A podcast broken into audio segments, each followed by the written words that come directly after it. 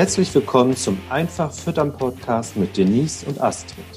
Ein Podcast, der Milchviehhalter, Herdenmanager und Kuhliebhaber dazu inspirieren möchte, Milchviehfütterung spannend zu finden und sich gerne mit Themen rund um die Fütterung intensiver zu beschäftigen.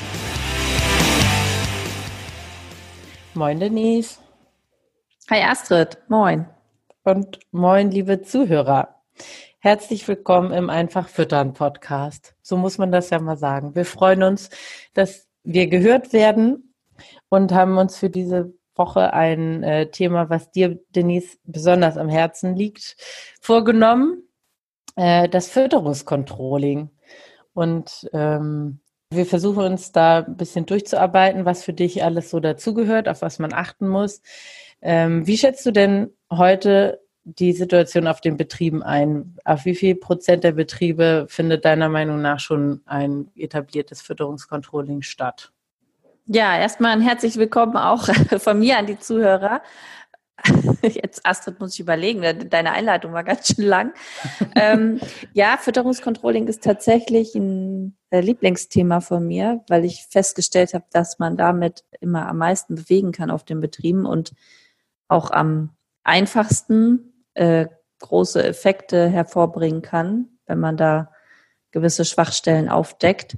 Und da würde ich sagen, sind die Betriebe sehr unterschiedlich aufgestellt. Also es gibt Betriebe, die haben schon ein sehr ähm, ausgefeiltes Fütterungskontrolling und ja, investieren da auch Arbeitszeit rein, auch bewusst, weil sie festgestellt haben, dass sich da schnelle Erfolge beobachten lassen. Und es gibt auch Betriebe, die sich da noch schwer tun, beispielsweise auf äh, unterschiedliche Witterungen dann mit unterschiedlichen Beladungen äh, ihrer Grundfuttermittel zu reagieren oder ähnlichem. Du sagst, man kann damit Geld verdienen. Mit das hast du jetzt, hast du jetzt so rausgehört, ne? Das habe ich da jetzt so rausgehört, weil die Stellschrauben, also ich meine, wir sprechen ja davon, dass wir Milchviehhaltung auch wirtschaftlich gestalten wollen und müssen, damit sie in ein paar Jahren hier noch in Deutschland stattfindet. Welche ja. Aspekte sind die wichtigsten für dich? Was verstehst du denn unter Fütterungskontrolling?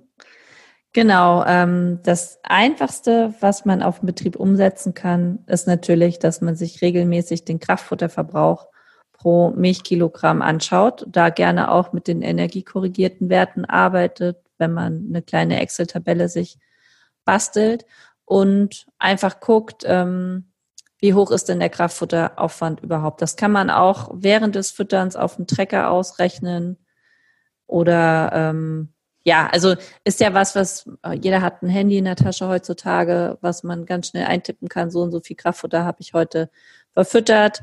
Äh, die und die Milchmenge liefere ich ab. Dann kann man je nachdem ja noch Kälbermilch, Sperrmilch etc. dazu rechnen und hat dann schnell einen guten Kontrollpunkt für sein Fütterungskontrolling. Das wäre so aus meiner Sicht das, was, also wo auch keiner eine Ausrede haben kann, dass ihm das so aufwendig ist oder so anstrengend oder wie auch immer.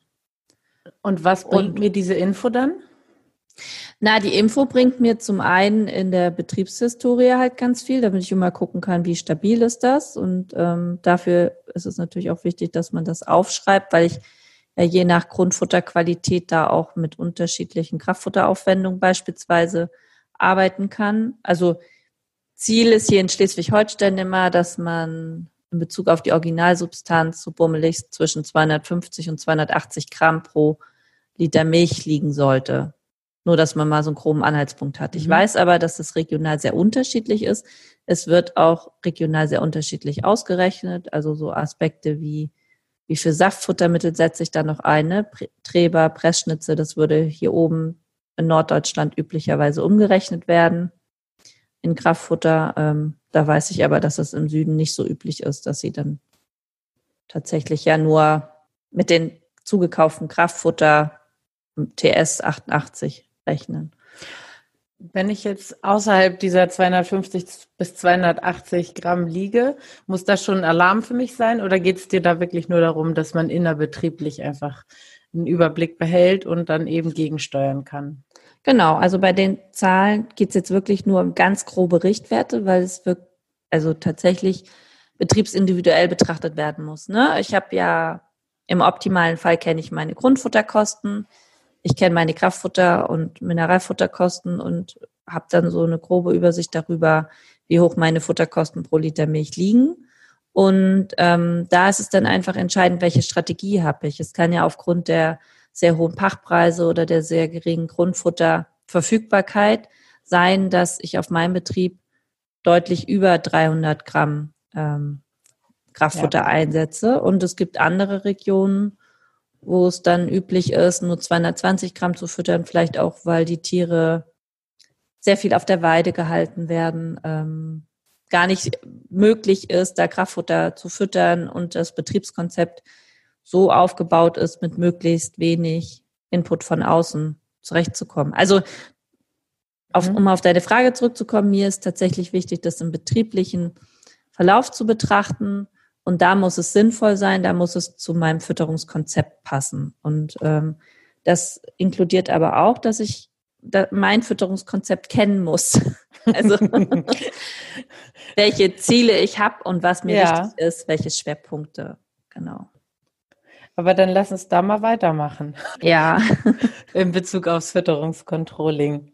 Welche Aspekte sollte genau. der Landwirt weiterhin im Auge behalten. Um ich hatte ja eben schon kurz am Rande ähm, angesprochen und das ist ja auch immer wieder Thema in unseren äh, Posts auf der Facebook-Seite oder in dem Fütterungskurier, den ich schreibe, dass man natürlich die Futterkosten, die aktuellen Futterkosten immer präsent haben sollte. Also dass man auch weiß, was habe ich im Moment an ähm, Kraftfutter, Mineralstoffkosten pro Liter Milch und mhm. ähm, dann auch zu den Grundfuttern so eine Größenordnung habe. Also ich habe viele Betriebe, die sich das monatlich ausrechnen. Umso größer die Betriebe sind, umso mehr ähm, beschäftigen sich meiner Erfahrung nach die Betriebsleiter dann auch konkret mit ihren aktuellen Zahlen, weil da eben eine Betriebszweckauswertung, die anderthalb Jahre alt ist, wenig ähm, helfen kann, um das Schiff jetzt auf Kurs zu halten. Ja. Mm neben den Futterkosten, den Kraftfutterverbräuchen, der gesamten Fütterungsstrategie ist für mich ein ganz, ganz wichtiger Punkt, dass man ähm, die Wagen, die man auf dem Betrieb hat, dass die auch alle funktionieren. Also dass ich jetzt nicht aus Versehen immer eine ganz andere äh, Menge verfüttere, als ich ursprünglich geplant habe. Da hilft es dann auch gerade kleineren Betrieben, die vielleicht keinen Mischwagen mit Waage haben oder Verteilwagen, ähm, sich anhand der Lieferscheine da mal zu orientieren, wo man liegt in den Verbräuchen im Kraftfutter beispielsweise. Und natürlich eins meiner Steckenpferde, womit man ganz viel auf dem Betrieb bewegen kann, ist einfach die Messung der Trockenmasseaufnahme bei den Kühen. Also, dass man. Ja. Nee, sag mal. ich wollte vielleicht einmal noch kurz auf die Wagen zurückkommen. Ja. Weil wir da ja auch noch einen kostenlosen kleinen Mini-E-Mail-Kurs Ende April, ne, glaube ich, wollten wir ihn ähm, anbieten. Ja, anbieten. Genau. Genau, da geht es halt quasi genau darum, welche Schwachstellen untersucht werden können. Ja. Nee, genau. Und dass man auch einfach, die meisten von euch wissen das ja da draußen, worauf ihr achten müsstet oder was ihr euch noch genauer anschauen müsst. Aber es geht dann in diesem Mini-E-Mail-Kurs einfach darum, sich nochmal wieder zu erinnern und dann auch einfach die Sachen kurzfristig nochmal zu kontrollieren oder abzuarbeiten. Und so ist es ja auch die Motivation dieser Podcast-Reihe ähm, beruht ja auch darauf, dass man motiviert ist, nochmal Sachen auszuprobieren, Sachen zu überdenken und ähm, ja mit Berufskollegen darüber zu diskutieren oder mit dem Team vor Ort. Und ein ganz wichtiger Punkt ist eben, und das wisst ihr auch, wenn ihr ähm, mir schon ein bisschen länger folgt. Mir immer sehr wichtig ist, dass ihr die Trockenmasseaufnahme eurer Kühe kennt und äh, dann eben auch reagiert darauf, beispielsweise nach einer Futterumstellung, wenn die Herde dann plötzlich ein Kilo weniger Trockenmasseaufnahme hat, ähm, man dann auch entsprechend versucht, die Ration nachzujustieren, ja, damit sie wieder optimal eingestellt wird. Wie messe ich Trockenmasse? Mhm. Ähm, die meisten machen das jetzt ja mit der Heißluftfritteuse oder dem Dörrautomat, weil das kostengünstige Produkte sind, die man im World Wide Web schnell und sicher nach Hause bestellen kann. Es gibt auch andere Varianten. Mikrowelle, das hat bei mir immer nicht so richtig gut geklappt, dauert sehr lange und brennt dann doch irgendwann ab. kann, kann einem bei der Heißluftfritteuse natürlich auch passieren. Also habe ich auch schon mal gehabt, aber ja, deswegen, dass die Dinger immer so hinstellen, dass sie jetzt keinen großen Schaden anrichten können, wenn ich dann doch mal irgendwie vergesse, die auszustellen oder so. Mhm. Ähm, aber sonst äh, funktioniert das sehr zuverlässig und einfach und kostengünstig. Das darf man ja auch keinem Wissenschaftler erzählen dann, oder Denise? Ja, vielleicht, wobei da wird ja auch manchmal geschummelt. Nein. Also natürlich ist es so, dass wenn ich eine Probe ins Labor schicke, äh, habe ich immer eine etwas geringere Abweichung. Aber auch hier weiß man, wenn man die gleiche Probe an unterschiedliche Labore schickt, dass es dann auch manchmal zu leichten Abweichungen kommen kann. Und ähm, da ist mir einfach wichtig, nicht, ob es jetzt 34 oder 33 Prozent TS in der Grassilage sind, sondern ob es jetzt 34 oder 28 sind und aufgrund von Niederschlag beispielsweise der TS-Gehalt um fünf Prozent abweicht gegenüber der Vorwoche und ich aufgrund dessen dann einfach meine Belademengen anpassen muss, damit ich dann hm, ja. eben nicht zwei Labmägen operieren lassen muss durch den Tierarzt in den darauffolgenden Tagen. Ne? weil ich ja. ähm, deutlich verringerten Grundfutteranteil gefüttert habe. Also ich muss erstmal wissen, genau, wie trocken meine Einzelkomponenten sind, um dann eben zu beurteilen, ob ich überhaupt noch die Ration fütter, die berechnet wurde. Ja, das und das. das ist, genau, und der entscheidende Punkt ist eben, ich gehe jetzt davon aus, dass ihr alle da draußen Grundfutteranalysen habt, weil ihr interessiert euch für Füttern, sonst würdet ihr euch jetzt hier nicht den Podcast auf die Ohren packen. Ähm, aber genau, es reicht eben nicht nur mit den TS-Gehalten aus der Futteranalyse zu arbeiten, weil die eben erfahrungsgemäß sehr stark schwankend sind.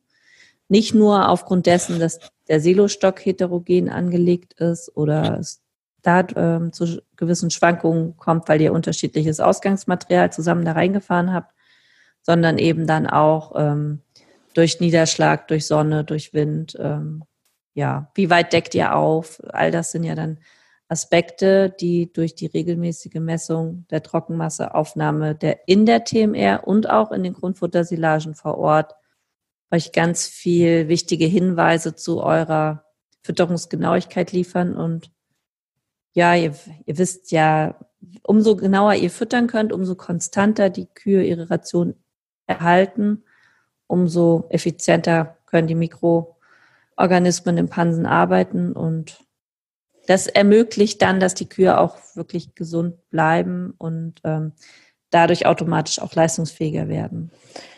Jetzt kenne ich die Trockenmasse. Dann nanntest du eben, glaube ich, im Halbsatz schon die Trockenmasseaufnahme. Wie wird die dann bestimmt? Ähm, die könnt ihr ja leicht vor Ort berechnen mit einem Taschenrechner oder mit einer einfachen Excel-Tabelle, indem ihr dann guckt. Beispielsweise 100 Kühe bei euch haben 5 Tonnen Futter bekommen. Somit hat jede Kuh ja 50 Kilogramm zur Verfügung.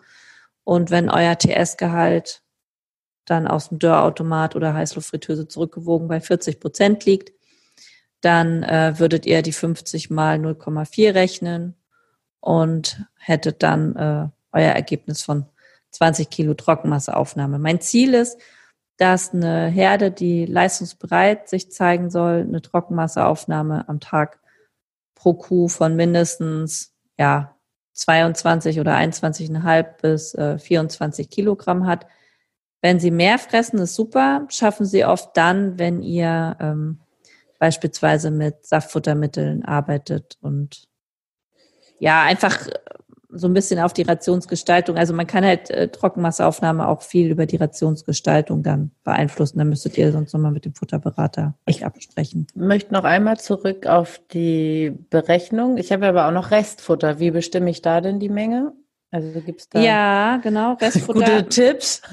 Restfuttermengen schwanken ja stark, auch äh, je nach Fütterungskonzept oder auch wie der Betrieb aufgestellt ist. Es gibt ja Betriebe, die haben keine Jungtiere und auch keine Biogasanlage auf dem Betrieb und ähm, fahren dann auf nur ein Prozent Restfutter und sind aber auch dann wirklich just in time und achten auch auf Fütterungsuhrzeit und Fütterungsanschiebzeiten etc.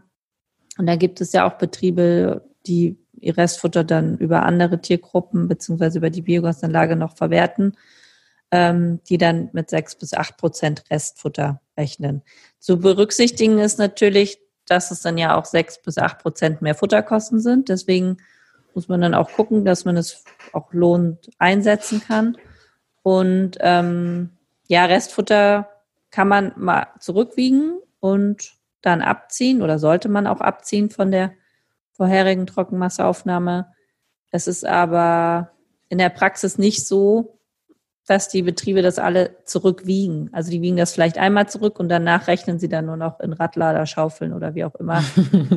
Weil jetzt ja. nicht jeder Betrieb das dann nochmal woanders verwertet. Also die meisten Betriebe packen es ja dann doch irgendwie in eine Biogasanlage oder schieben es nur einfach irgendwo anders zur Seite.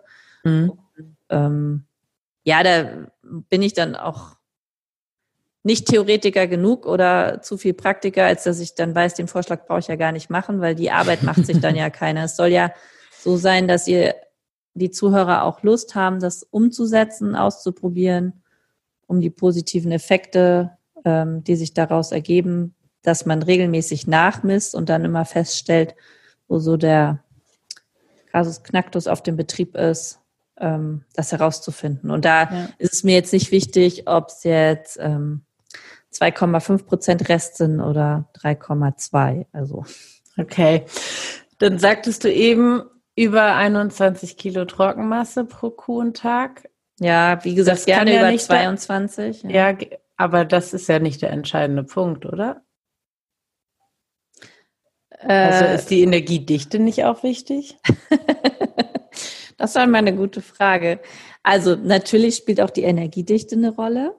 Aber ähm, ich habe mich frei davon gemacht, zu sagen, also oder andersrum, oft wird dann ja in der Vergangenheit damit gerechnet, naja, die Energiedichte liegt bei 7,0 oder 7,1 und deswegen ist das super gut, wenn meine Kühe 20,5 Kilogramm Trockenmasse über den Schnitt der gesamten Herde fressen.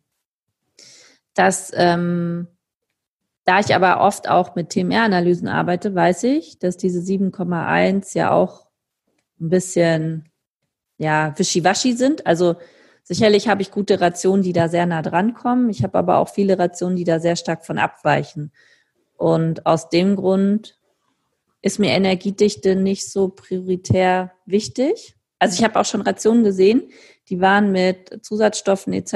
auf 7,3, 7,4 Megajoule gerechnet und haben aber de facto gemolken wie 6,3 und tatsächlich war das dann auch eher so die Energiedichte, die sie laut TMR-Analyse inne hatten. Und da muss ich sagen, verlasse ich mich mehr auf die Tiere, was die mir sagen. Also wie sehen die okay. Tankinhaltsstoffe aus, wie ist die Kondition der Tiere, wie ist die Milchleistung der Tiere.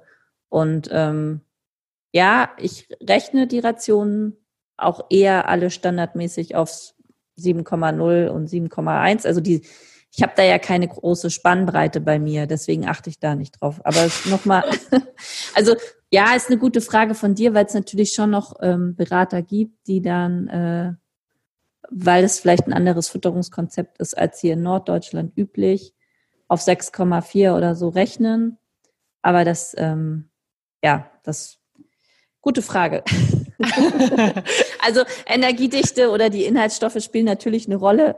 Ist jetzt nur nicht so in meinem Fokus, weil ich es ja erstmal versuche, im optimalen Bereich zu rechnen und dann eher daran scheitere, dass es gar nicht so am Futtertisch ankommt, weil Pünktchen, Pünktchen, Pünktchen und dann gibt es 20 unterschiedliche Gründe, woran es liegen kann. Welche Pünktchen, Pünktchen, Pünktchen nehmen wir denn hier jetzt noch mit rein?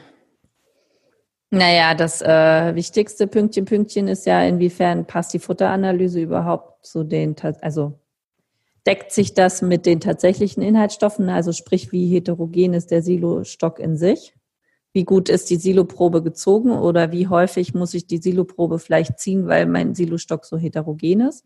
Also das ist ja oft eine Baustelle, auf die Außenstehende dann die Ration rechnen drauf reinfallen können, ne? wenn ich mhm. an de, also an dem Punkt bin, wo ich mich auf eine Futteranalyse verlasse. Muss, ja. Genau. Ähm, muss, ich muss dann einfach die anderen Faktoren immer mit abfragen und gucken, ob das in sich stimmig ist. Also das ist nur ein Puzzleteil und ich brauche eben alle Puzzleteile. Und die weiteren Pünktchen, Pünktchen sind natürlich die Beladegenauigkeit. Also ähm, wenn ich jetzt eine Ration gerechnet habe und dann gibt es eine Beladeliste dazu, bei wie viel Kühen ich was beladen muss und mhm. ähm, ja, wie groß da die Abweichungen sind. Ne? Also da gibt es ja auch, je nachdem, wer füttert. Ich sage ja immer gerne, nein, so ist Meine das ja Fantasie. gar nicht gemeint. Ja, deine Fantasie, genau. Aber ähm, Beladegenauigkeit ist ein wichtiger Punkt und äh, gute Betriebe schaffen es da auch nicht höher als fünf Prozent bei den jeweiligen Komponenten zu liegen. Und dann ist es natürlich schon auch so, wie häufig wird rangeschoben, wie, ähm, wie hoch ist der Stall belegt und wie gut ist der Liegekomfort. All das sind ja Aspekte, die dann noch äh, bei der Futteraufnahme mit reinspielen und auch bei der Energieaufnahme. Und Nacherwärmung im Futter ist so ein Klassiker für, ähm, ist zwar auf 7,0 gerechnet, aber kommen nur 6,3 an, weil das Zeug total warm wird, beispielsweise. Mm, ja. ne? Warum auch immer. Nee, also wie gesagt, da gibt es ganz viele Pünktchen, Pünktchen, aber das sind ja dann auch eher die Themen, die wir dann in den ähm, beiden Kursen Rookie und Geek auch intensiv äh, besprechen oder diskutieren. Ja. Die Genau, nur haben wir im Moment überhaupt keinen Kurs zum Verkauf. ja, das liegt ja daran, weil wir davon ausgehen, dass die Landwirte jetzt, wenn das Frühjahr anfängt, wieder genug draußen zu tun haben werden. Dann Aber äh, es gibt ja auf der Homepage äh, tatsächlich für Geek und Rookie auch eine Warteliste, auf die ihr euch eintragen könnt, wenn ihr Interesse dran habt, dass der Kurs doch nochmal jetzt im Sommer stattfinden soll. Wir haben ähm, tatsächlich bin ich jetzt erstmal davon ausgegangen, dass im Sommer die meisten von euch ja doch mit der Außenwirtschaft beschäftigt sind. Genau, deswegen haben wir uns darauf verständigt, Astrid, den nächsten Kurs dann eher im Spätsommer oder frühen Herbst starten zu lassen. Genau, soweit ein kurzer Einblick zu dem Fütterungscontrolling. Ich hoffe, wir haben jetzt nichts vergessen. Nee, das Einzige, was wir noch äh, einmal aufrufen wollten, ist, dass eure Fragen gerne bei uns äh, angenommen werden, weil wir nochmal eine komplette Folge Fragen-Antworten durchspielen wollten. Das könnte man jetzt an dieser Stelle nochmal erwähnen, bevor wir uns verabschieden. Dann vielen Dank, dass ihr zugehört habt und eingeschaltet habt. Wir freuen uns auf das nächste Mal. Genau. Tschüss. Bis bald. Tschüss.